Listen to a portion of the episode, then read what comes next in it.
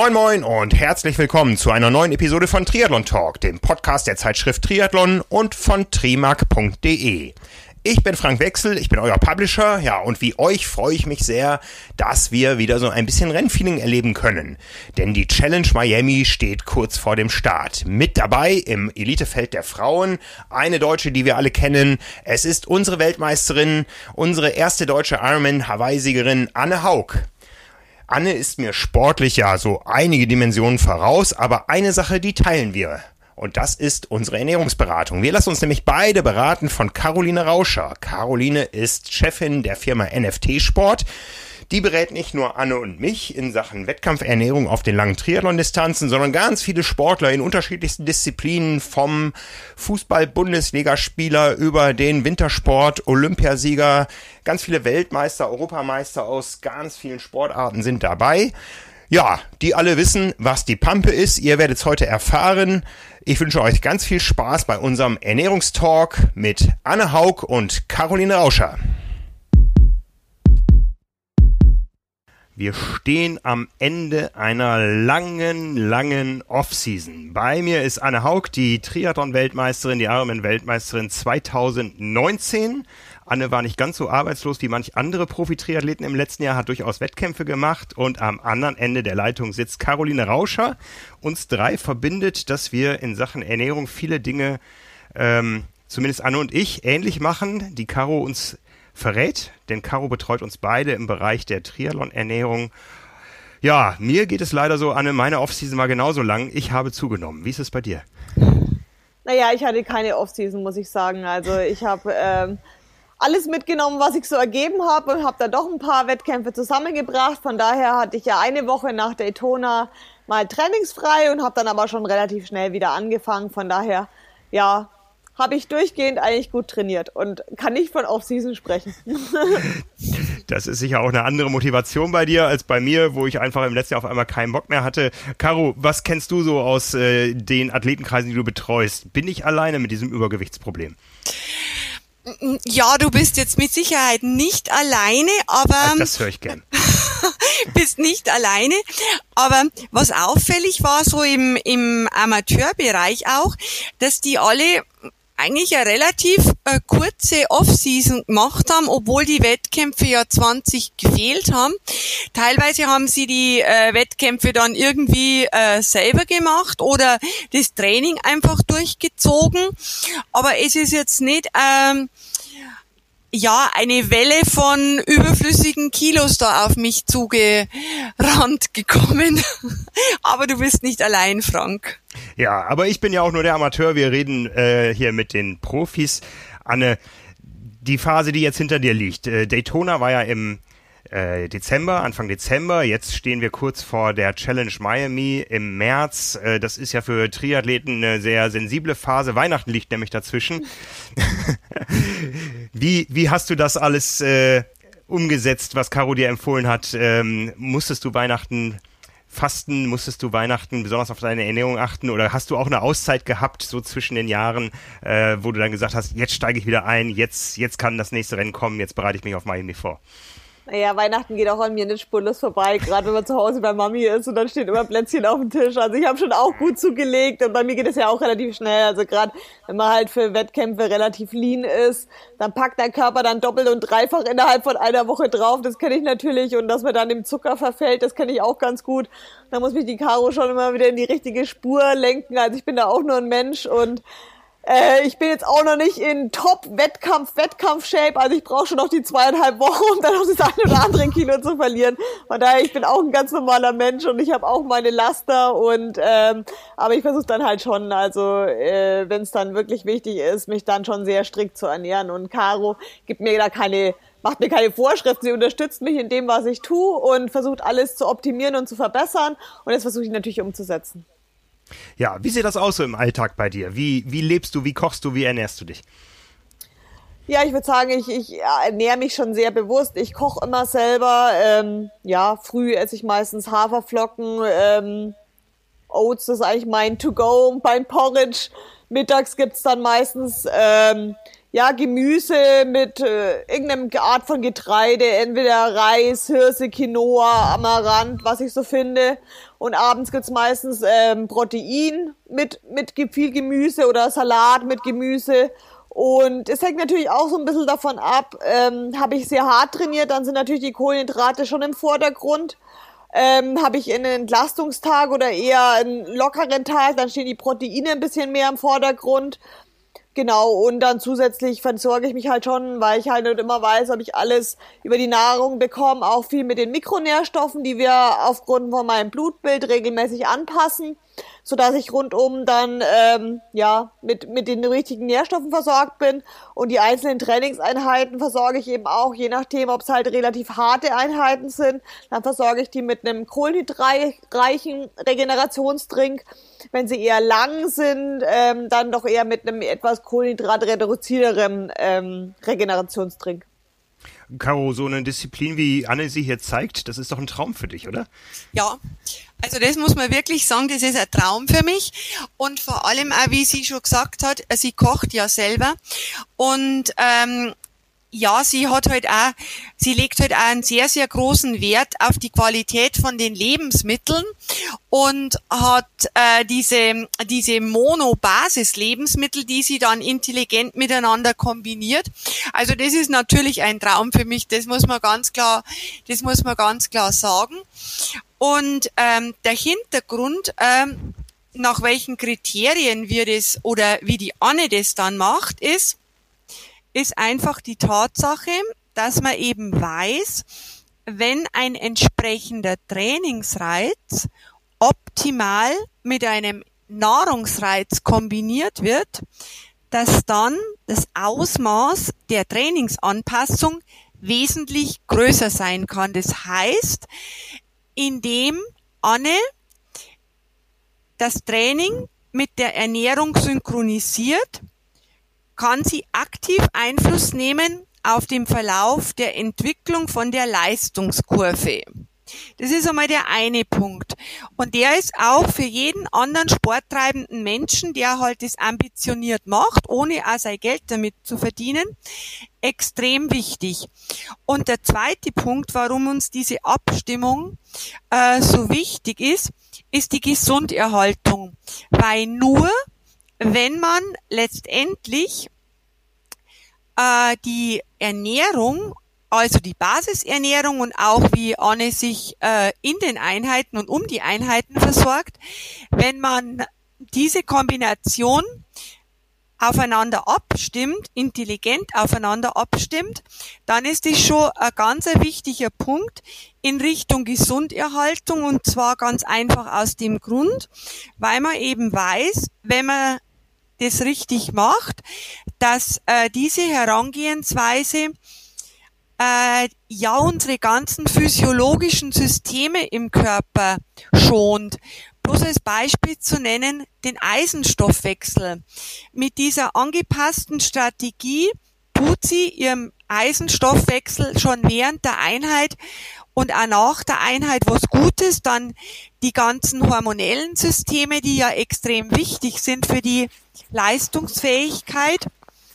Und ähm, was Anne vorhin schon angesprochen hat, wir haben uns dann quasi als objektiven Punkt noch äh, eine Blutanalyse an Bord geholt, um eben zu sehen, trotz der ausgewogenen und hochwertigen Basisernährung ähm, die Versorgung mit wichtigen Mikronährstoffen, also Vitamine, Mineralstoffen, Spurenelementen, in einem Niveau oder auf einem Niveau ist, der halt aus präventivmedizinischer Sicht und auch in Abstimmung auf ihr mal lockeres und mal intensives Training ideal ist. Und das justieren wir dann halt alle Vierteljahr sowas anhand von Blutwerten nach. Und von daher ist die Anne, denke ich, jetzt einmal schon sehr, sehr gut aufgestellt.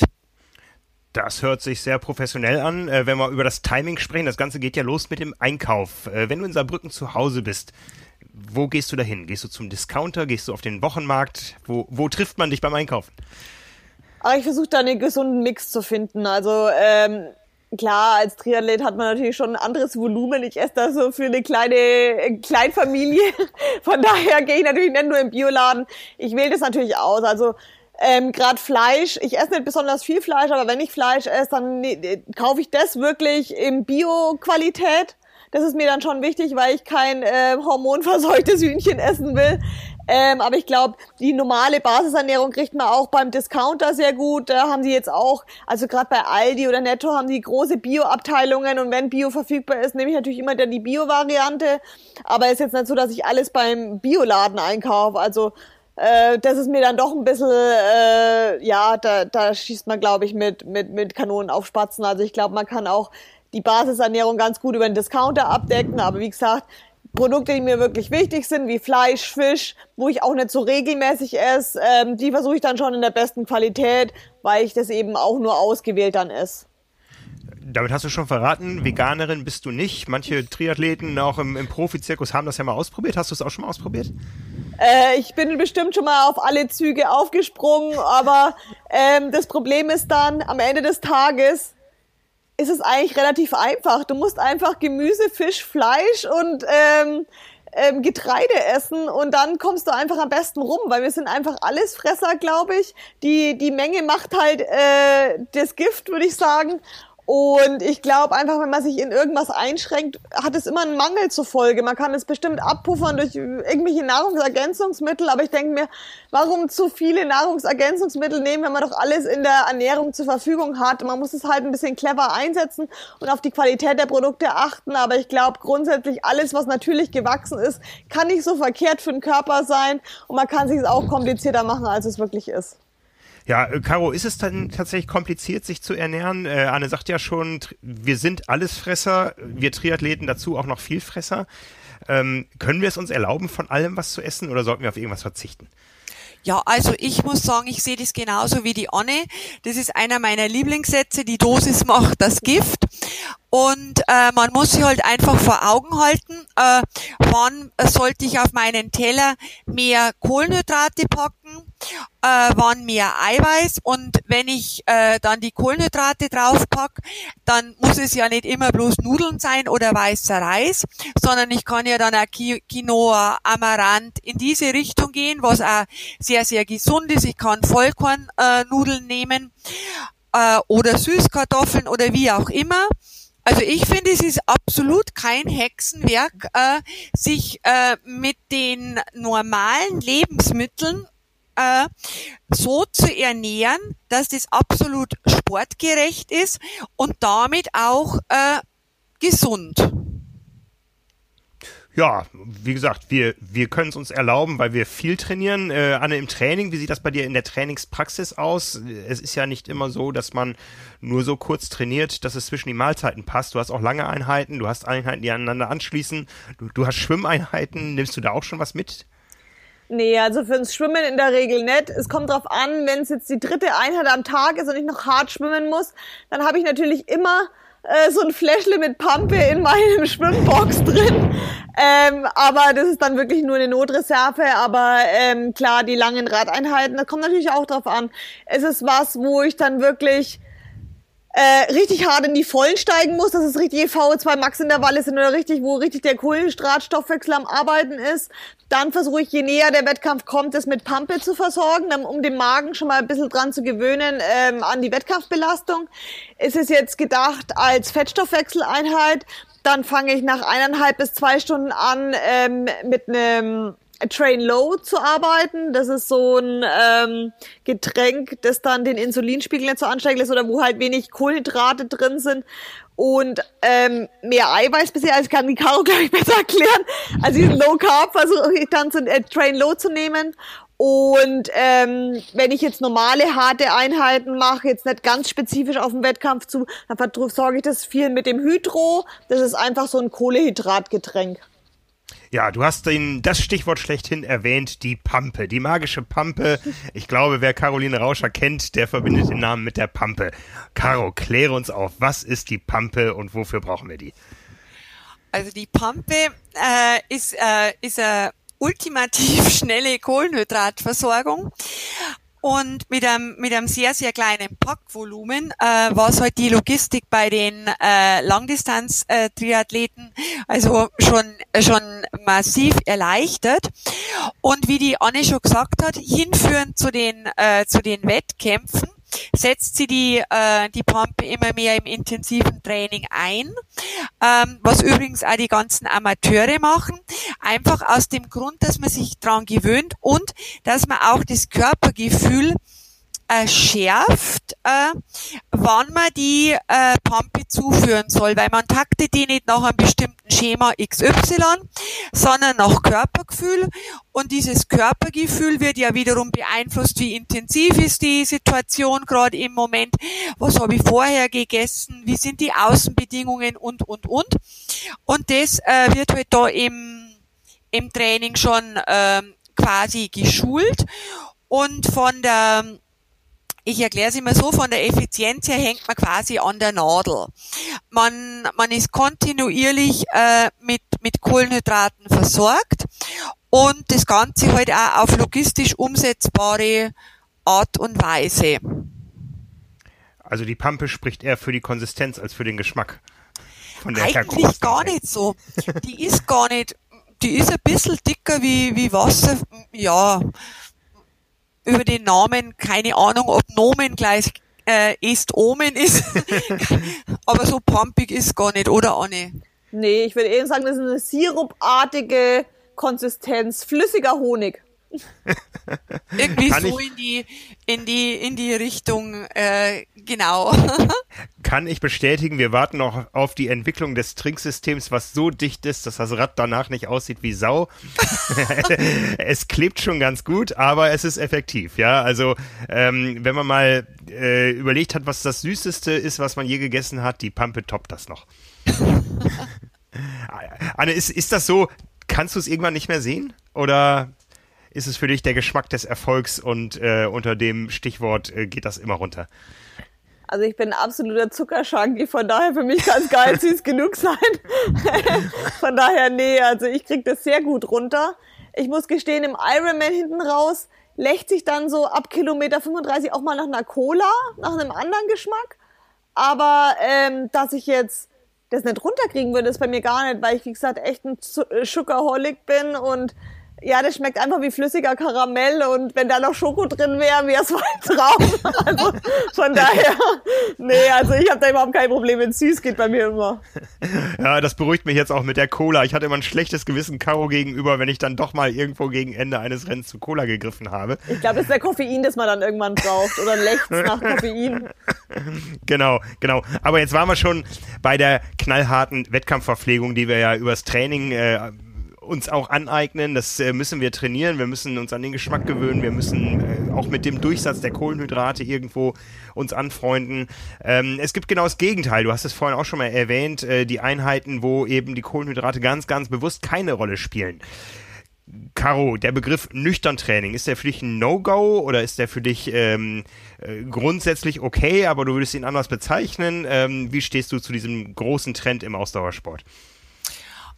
Also ich habe jetzt gegen, gegen den Namen an sich nichts. Man, man muss ihn halt äh, wirklich klarstellen, aber grundsätzlich äh, diese äh, diese Art des Trainings ist ein ganz, ein ganz ein wichtiges äh, Instrument, um den, um den Fettstoffwechsel zu optimieren. Und es ist ja gerade beim Triathlon ähm, Gott, die ab 70.3. Es ist ja unverzichtbar, dass der, dass der Fettstoffwechsel äh, effiz so effizient wie möglich äh, läuft. Und da wären wir wieder bei diesem Zauberwort in Anführungsstrichen äh, Periodisierung.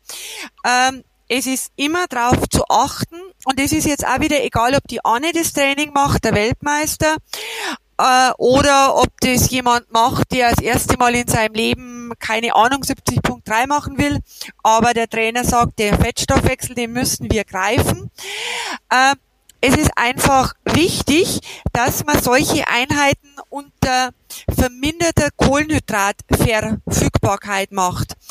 Und deswegen finde ich den, den Begriff oder die Namensgebung nüchtern Training etwas irreführend, weil wenn man jetzt von Kohlenhydratverfügbarkeit spricht, dann bedeutet es ja, äh, dem Körper sollen keine Kohlenhydrate zur Verfügung stehen.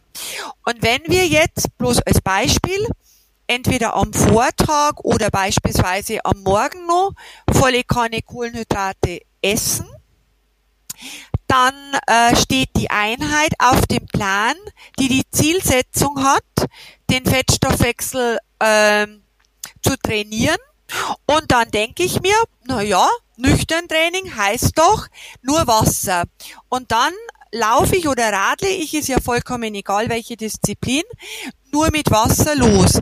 Bloß, wenn die Speicher gut gefüllt sind, dann ähm, bekommt der Körper ja aus diesen Speichern die Kohlenhydrate und die ganze Intention, nämlich Training des Fettstoffwechsels, kann möglicherweise komplette Themaverfehlung sein.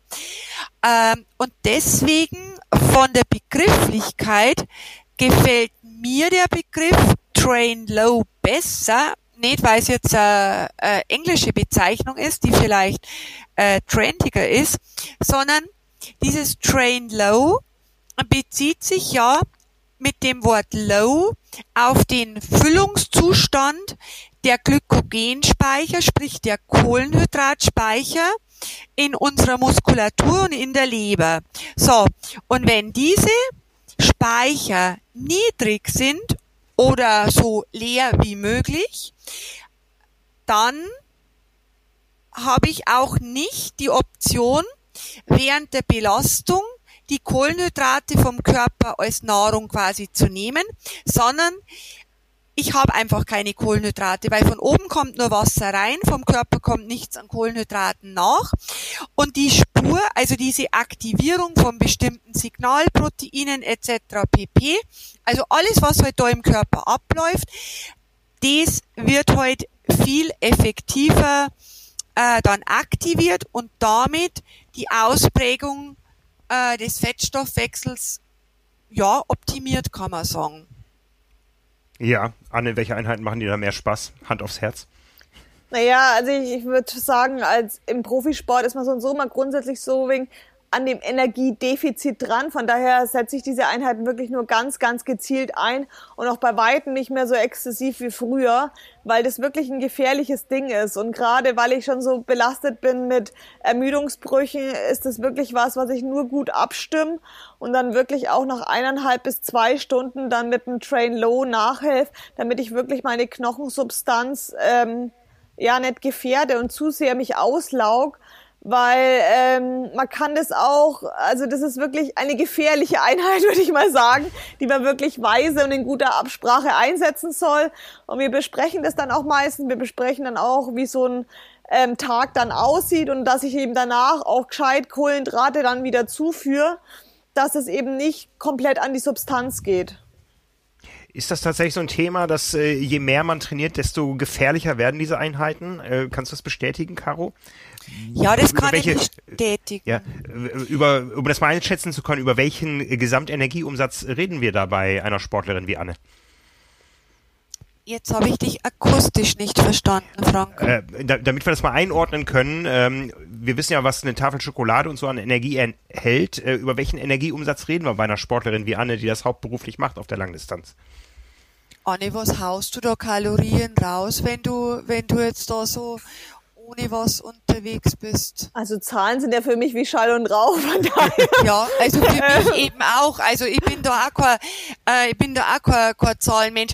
Ähm, ich meine ich mein so ein Gesamt, Gesamttagesenergieumsatz. Ja, wir wissen alle so, der Ruheumsatz, der liegt irgendwo so bei 1500, 2000 Kilokalorien. Was ja, braucht da kommst lässig Profi auf 3000, sowas. Ja, ich würde sagen 3.000 bis 4.000. 3.000 bis 4.000, ja. ja.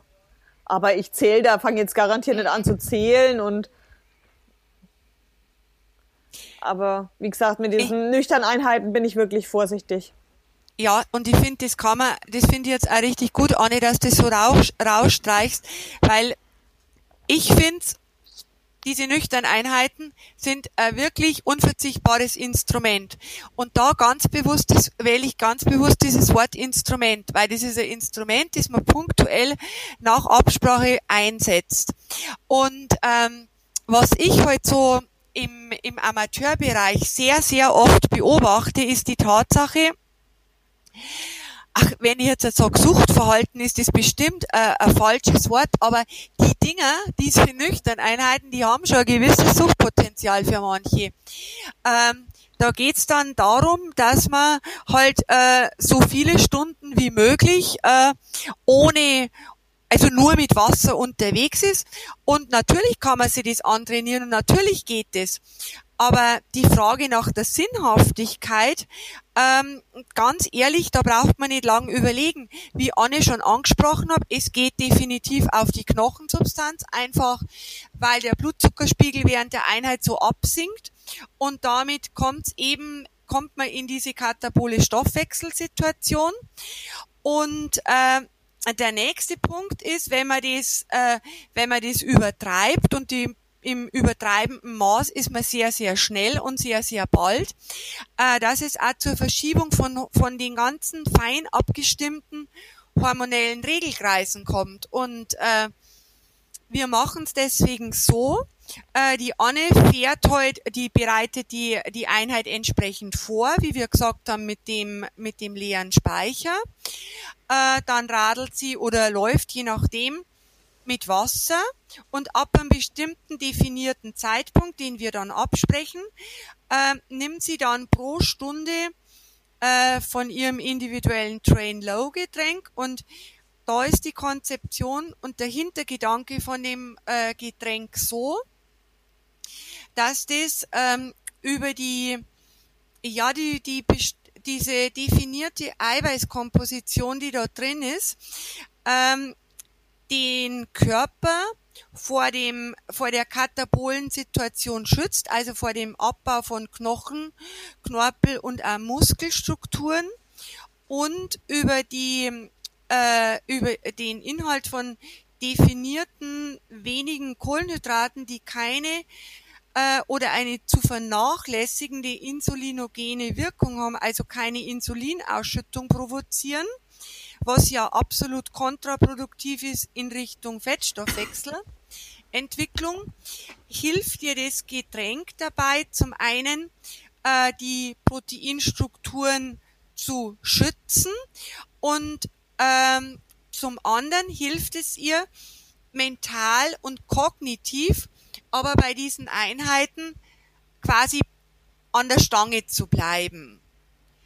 Äh, dass man, dass man sie nicht die Sinnfrage schon sehr, sehr bald stellt, sondern dass das mental und kognitiv wirklich gut geht. Und da habe ich auch im Prinzip äh, dieselben Rückmeldungen, äh, die die Anne gesagt hat, aus dem ambitionierten Amateurbereich und nachher halt gut nachbehandeln. Aber nichtsdestotrotz, das ist mir auch wichtig, dass ich das an der, dass wir das an der Stelle erwähnen, kann man nicht sagen, okay, gut, dann her mit diesem Train Low Getränk. Jetzt mache ich halt diese Einheiten fünfmal in der Woche und knall mich da durch. Das wäre genauso kontraproduktiv, sondern wirklich als Instrument einsetzen und dann halt entsprechend adäquat versorgen. Ja, ne, wann, wann setzt du dieses Instrument ein, so im Jahresverlauf und, und wie oft in der Woche? Ähm, also meistens ist es dann im Trainingslager, wenn ich dann wirklich äh, mich für einen Ironman vorbereite. Ähm, wie gesagt, ich setze es wirklich nur echt gezielt ein, vielleicht einmal in zwei Wochen weil ja, wie gesagt, ich bin da auch schon ein bisschen ähm, in meinen Ermüdungsbrüchen vorbelastet und ich glaube, dass wir einfach sowieso, wenn wir schon dreimal am Tag trainieren, eh immer schon so ein Energiedefizit grundsätzlich haben. Ähm, von daher mache ich das wirklich nicht exzessiv und ich versuche jetzt auch, früher habe ich es immer so gemacht, dass ich jede Einheit in der Früh äh, fast nüchtern gemacht habe. Das war einfach, weil man früh um sieben schwimmt, da wollte man jetzt nicht groß was essen, hat man auch noch nicht so den Hunger.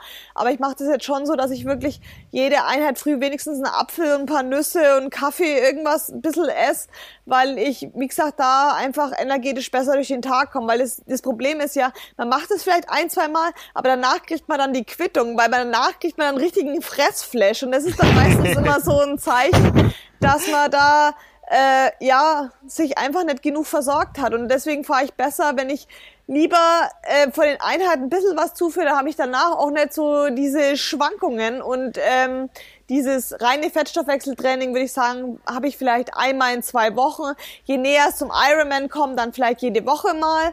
Aber es ist garantiert äh, nicht, nicht jetzt äh, mehrfacher Bestandteil in der Woche in meinem Trainingsplan. Ja, jetzt hast du zwei Stichworte gebracht, die viele Triathleten in einem Satz äh, so bestätigen können. Das ist das Thema Trainingslager und Fressflash. Ja, du bist häufig unterwegs, äh, gerne im Club La Santa auf Lanzarote. Ähm, du sagst, du kochst gerne. Wie machst du das da? Ist es dann auch eher das Buffet da oder bist du in den Apartments mit eigener Küche, weil du darauf bestehst, dass du auch da Herrin deiner Ernährung bleibst? Alles Gute im La Santa ist ja, da hat jedes Apartment hat seine Küche. Das ist, eine, das ist mir schon sehr wichtig, weil ähm, ja, mittags koche ich mir immer selber und manchmal früh abends. Es kommt immer darauf an, wie der Trainingsplan ist. Ähm, aber im Club La Santa habe ich halt die Möglichkeit, dass es da ganz einfaches Basisessen gibt. Und ähm, da kann ich natürlich auch zum Buffet gehen. Wenn ich jetzt woanders bin, würde ich immer selber kochen. Aber wie gesagt, im La Santa kann ich puren Reis bekommen, ich kann pures Gemüse, nur gedünstetes Gemüse bekommen. Das gibt's eigentlich fast nirgends und viele mögen vielleicht sagen, das ist äh, nicht fancy genug, aber das ist genauso, wie ich mich eben ernähre. Es gibt Porridge, mit Wasser aufgekocht, nicht mit Sahne oder noch ein bisschen Zucker oder Honig drin, sondern es gibt wirklich die reine Basisernährung. Von daher ähm, gehe ich dann schon auch früh und abends ans Buffet ähm, wenn ich mal früh eine längere Einheit habe, dass ich es nicht schaffe, dann habe ich halt immer auch die Möglichkeit selber zu kochen und mittags koche ich mir immer selber. Ich habe immer, ich habe einen großen Kühlschrank im La von daher und einen Herd.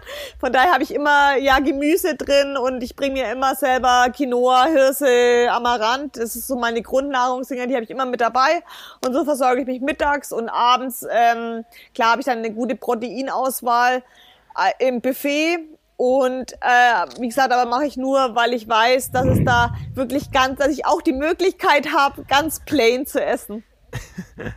Caro, bist du schon verzweifelt bei der Beobachtung des Triathletenverhaltens am Buffet in Trainingslagern?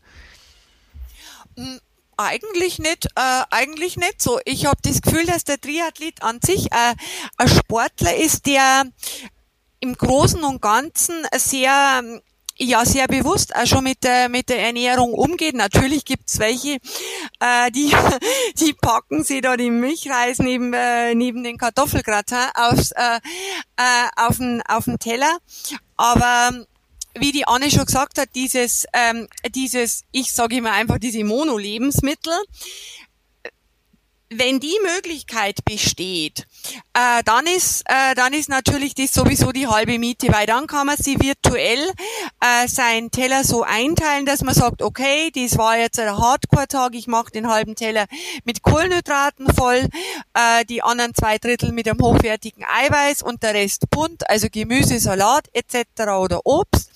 Dann dann kann ich da schon sehr sehr viel machen und wenn man halt äh, wenn man halt äh, diesen, diesen Punkt beachtet, dass man auch die Einheit entsprechend von der Zielsetzung, die die Einheit hat, ähm, adäquat ähm, versorgt, dann hat man, auch, also und zwar während und nachher, dann hat man auch diese, diese Fress, Fressflashs nicht. Dann hat man einen ganz normalen Hunger. Und das haut doch bei dir richtig gut hin, Anne, oder?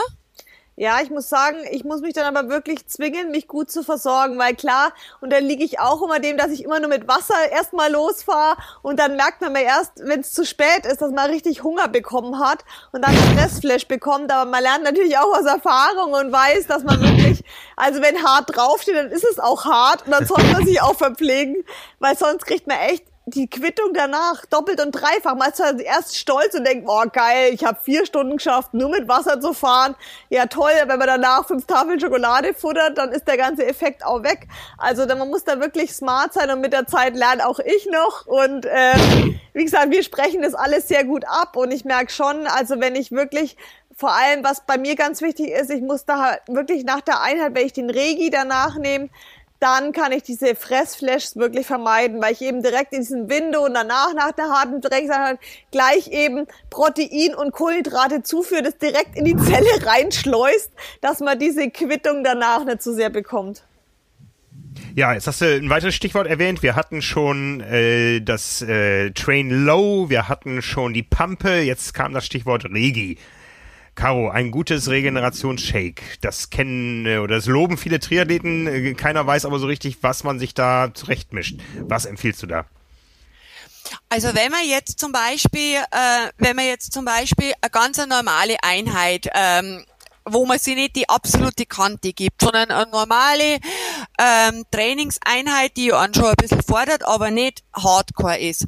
Äh, dann empfehle ich immer als, als Regenerationsgetränk ähm, ja einfach ein, ein Kakao, den kann man sich auf Milchbasis oder auf Pflanzenmilchbasis, äh, Hafer, Mandel etc. machen, eine Prise Salz mit rein.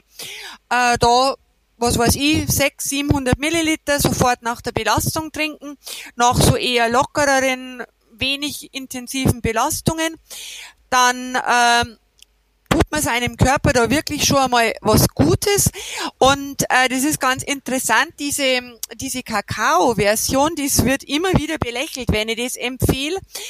Äh, aber man kann es jetzt glauben oder man kann es nicht glauben. Es ist halt einfach so, äh, dass im Prinzip von der Effizienz her, also sprich, was im Körper dann passiert, dieses Milch-Mix-Getränk, äh, nehmen wir es einmal so ganz äh, pauschal, dass das im Körper dieselbe Effizienz hat, wie im Prinzip diese ganzen Mainstream-Regenerationsgetränke, die es gibt.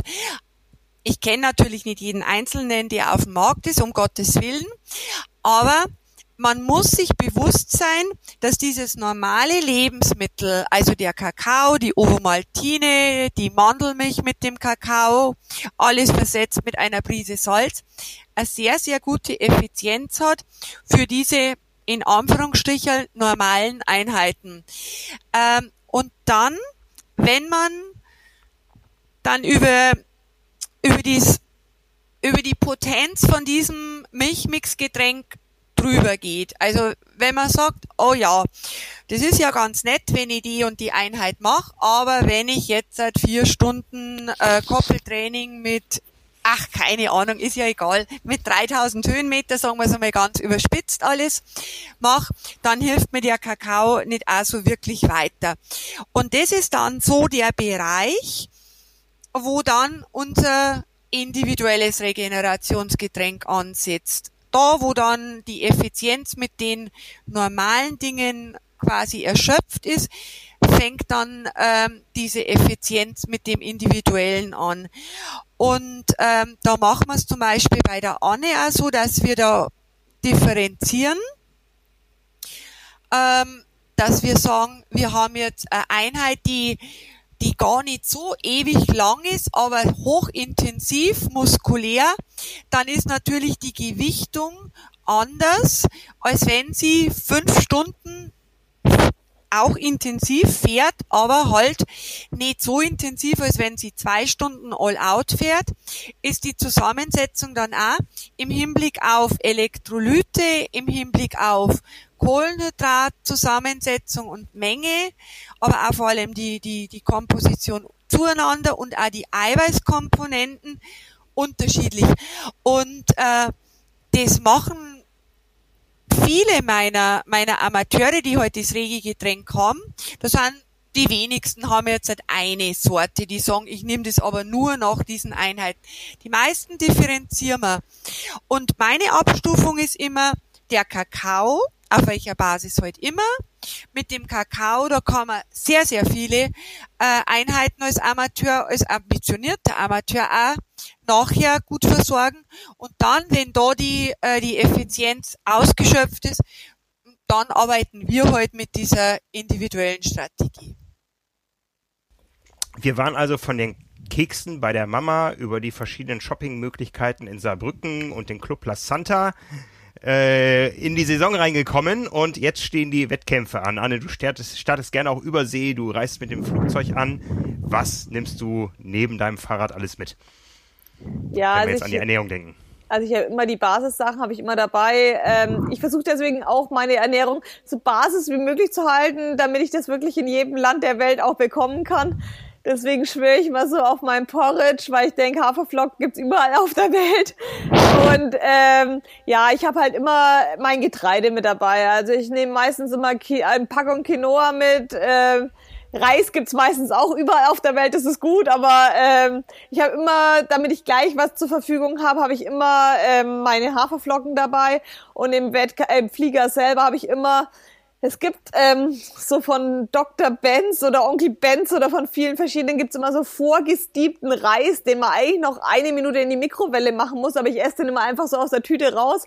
Und ich habe immer gekochte Eier mit dabei und ein paar Karotten und Mandeln. Das ist so meine Verpflegung auf dem Flug und Wasser natürlich. Und äh, wenn ich dann aufs Hotelzimmer komme, kann ich mir gleich irgendwie meine Haferflocken halt machen und gehe dann auch meistens einkaufen. Ich reise immer mit einem Wasserkocher. Ich koche mir immer selber, mache alles im Wasserkocher. Also man braucht dann Wasserkocher ohne diese Spirale unten drin.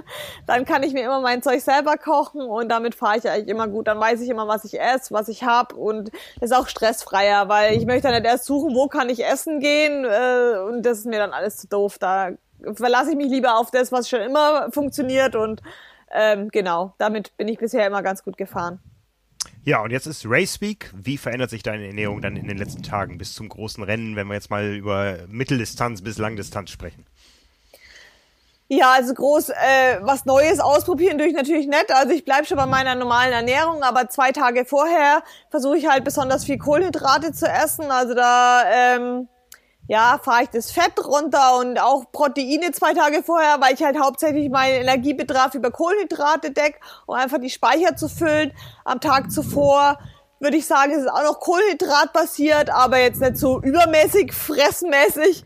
Und ähm, ja, am Tag selber mache ich das wie seit elf Jahren auch. Ich koche mir immer meinen Haferschleim auf, den lasse ich über Nacht meistens schon stehen, damit der früh so richtig fest im Pampe ist. Und ähm, damit fahre ich einfach seit elf Jahren richtig gut und das, glaube ich, will ich auch nicht mehr ändern. Also mir hat die Caro erlaubt, ich darf Gummibärchen essen und zwar in nicht unerheblichen Mengen. Caro. ist ja, das der genau. Unterschied vom Profi zum Age Grouper? Nein, die Anne, die dürfte auch die Gummibären essen. Ich glaube, die Anne, die hat keine so große Affinität zu Gummibären. Ähm, aber die, die Gummibären wären der Anne auch nicht verboten. nee. Ja, das ist, wenn, wenn wir eines Tages auf Hawaii zusammen starten sollten, ich arbeite dran, ähm, die Gummibärchen werden nicht für uns alle reichen. Also da ist mir ganz recht, wenn Annes Affinität da nicht so groß ist. Ich schwöre dann doch eher auf Reis als auf Gummibärchen. Die Gummibärchen gibt's dann danach vielleicht, aber dann gehe ich ja eher zu Schokolade anstatt zu Gummibärchen. Ja. Aber egal, wo sie herkommen, die Kohlenhydrate sind ein Muss und sie kommen in rauen Mengen, Caro. Ja, und wichtig ist, ähm, wichtig ist auch noch, dass man das aufs Körpergewicht dann auch abstimmt, grob. Also nicht mit der, mit der Feinwaage, um Gottes Willen, aber schon, dass man, dass man einen groben, groben Peil hat. Und was auch ganz wichtig ist, äh, für, was die Anne selbstverständlich beachtet, aber jeder, jeder andere auch beachten sollte, dass man in diesen, in diesen Tagen oder diesen 48 Stunden vorher, wo man in das sogenannte Carboloading äh, reingeht, schon eher aus den Ballast oder oder so weit wie möglich aus den Ballaststoffen rausgeht.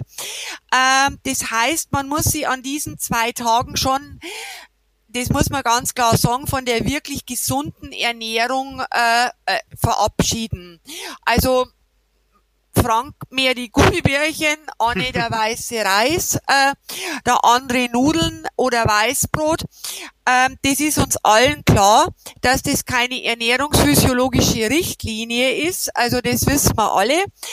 Äh, aber dort heiligt einfach der Zweck die Mittel, weil wenn ich jetzt diese diese Menge an Kohlenhydraten in einer gesunden Art und Weise, zum Beispiel über, über Linsen, über Bohnen, über äh, Vollkornpasta, Vollkornbrot zu mir nehmen würde, bleiben wir mal im Konjunktiv, äh, dann ist natürlich auch der Bauch so richtig voll. Äh, die Verdauung wird angeregt, was ja auch dieser Nutzen, der unter anderem ein Nutzen von einer gesunden, ballaststoffhaltigen Ernährung ist. Aber das wollen wir ja nicht haben. Wir wollen ja nicht mit einem gut gefüllten Darm an den Start gehen und dann durch die äh, Position äh, auf dem Rad, ist dann der Darm in einer Situation, dass er sagt, ha, jetzt ist richtig gut, jetzt will ich mich dann langsam entleeren. Äh, deswegen geht man da ganz bewusst und wie gesagt, es ist uns allen bewusst, dass das keine ideale Ernährung aus gesundheitlicher Sicht ist. In dem Bereich nein. Man kann da auch viel noch über, über flüssig machen. Ähm, dass man zum Beispiel einen Saft, einen Saft trinkt oder einmal eine Flasche Coca-Cola mit, mit Zucker, was man ja in der Regel als normaler Mensch auch nicht macht. Also keine Leitprodukte, sondern mit Zucker oder die eine trinkt dann hier und da auch ein Hydro. Aber man muss auch aufpassen, ähm, weil der Ansatz, dass man sagt, okay, man kann es doch auch so machen, dass man 48 Stunden vorher bloß flüssig äh, die Kohlenhydrate zu sich nimmt. Ja, das ist richtig und ja, es wäre der Idealzustand, aber, und jetzt kommt das Aber, es ist, also ich, ich rate jetzt meinen Athleten nicht an, sich nur flüssig zu ernähren, 48 Stunden, weil die Gefahr einfach groß ist, dass man Durchfall auch bekommt, so in Richtung Darmspiegelung Phänomen.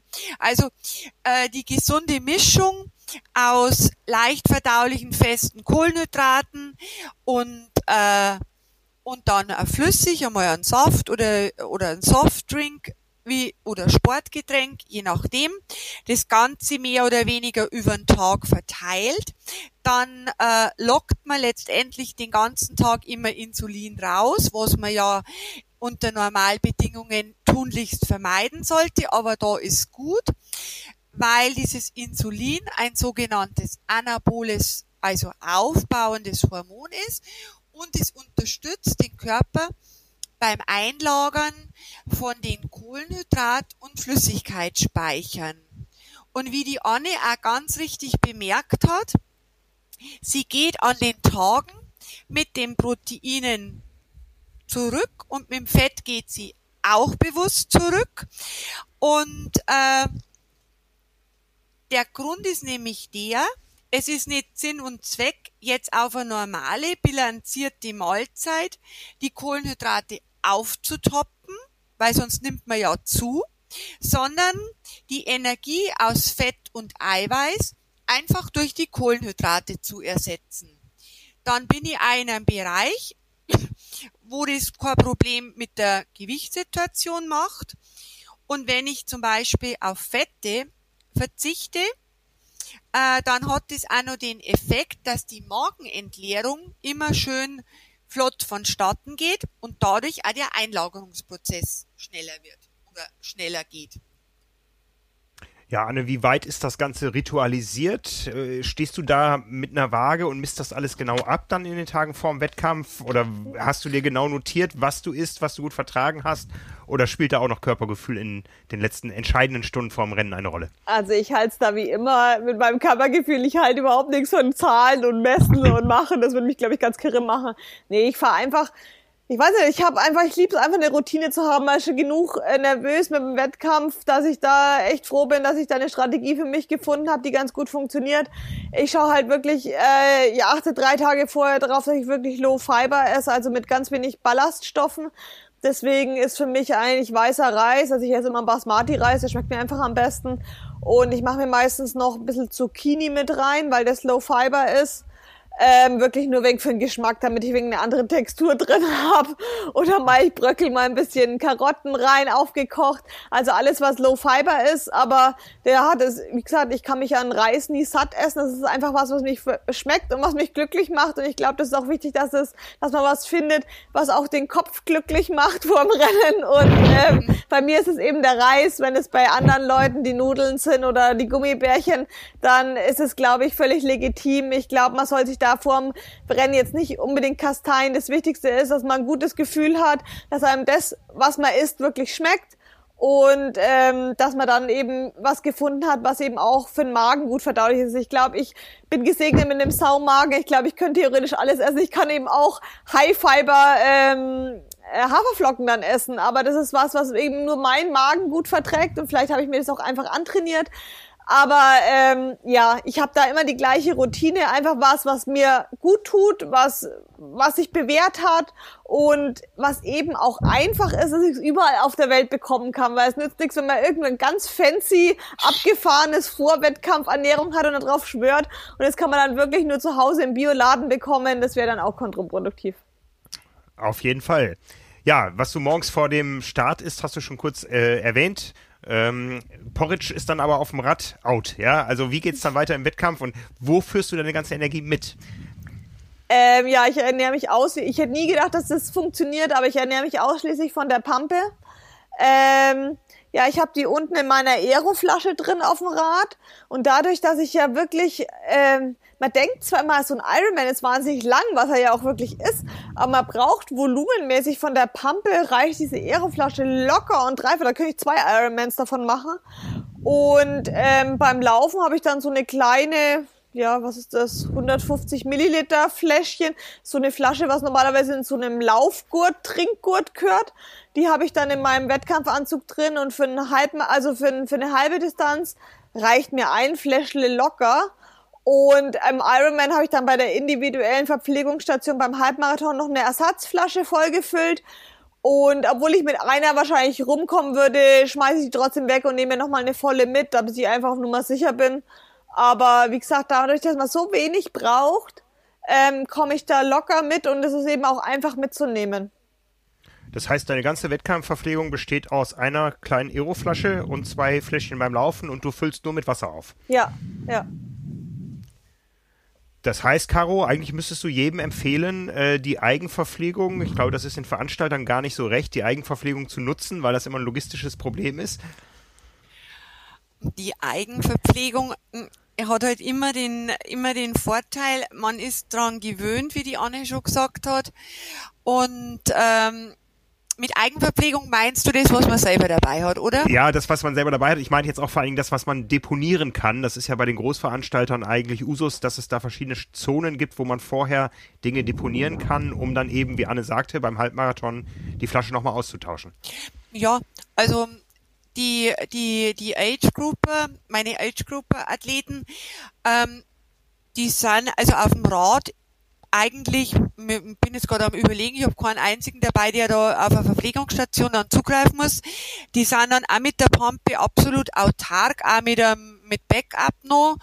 Und beim, äh, beim Laufen in der Regel auch, weil ich meine, logisch, die Anne, die läuft mit einem Fläschchen, weil die rennt ja wie so ein Duracell-Hase da durch die, durch die Pampa, ohne Punkt und Komma, tak, tak, tak, tak, tak.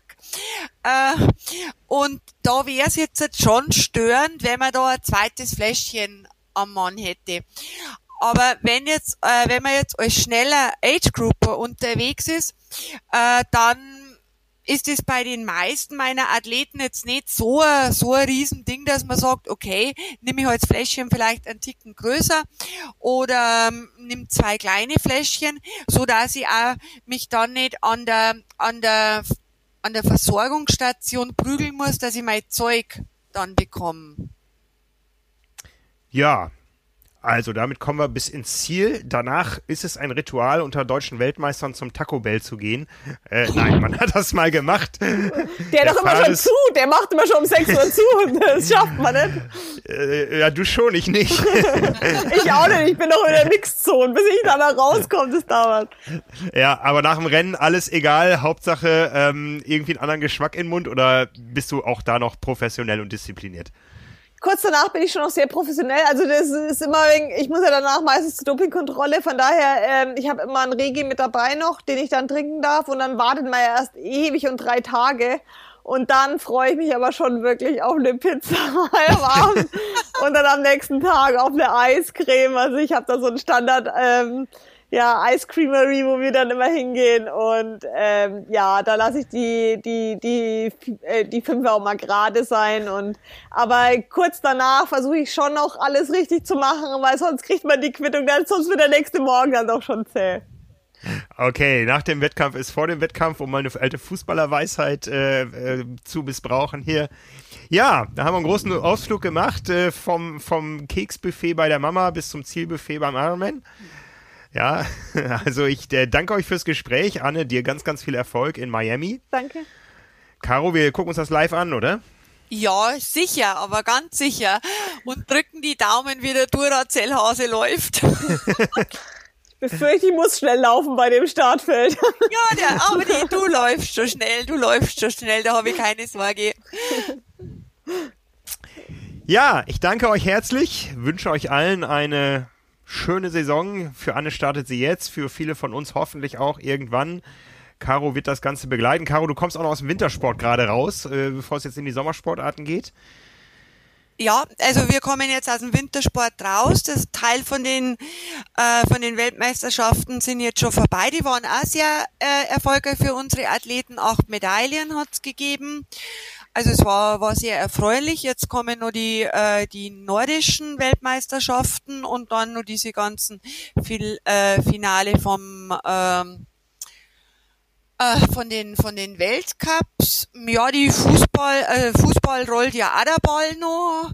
Ähm, Eishockey rollt auch da der Puck noch. Da haben wir jetzt nämlich auch neu angefangen mit der Eishockeymannschaft. Also es wird nicht langweilig. Das ist besser so als andersrum. Ich danke euch herzlich fürs Gespräch und wünsche euch äh, ja ein, ein erfolgreiches 2021 und passt auf euch auf. Dankeschön. Danke dir auch, Frank.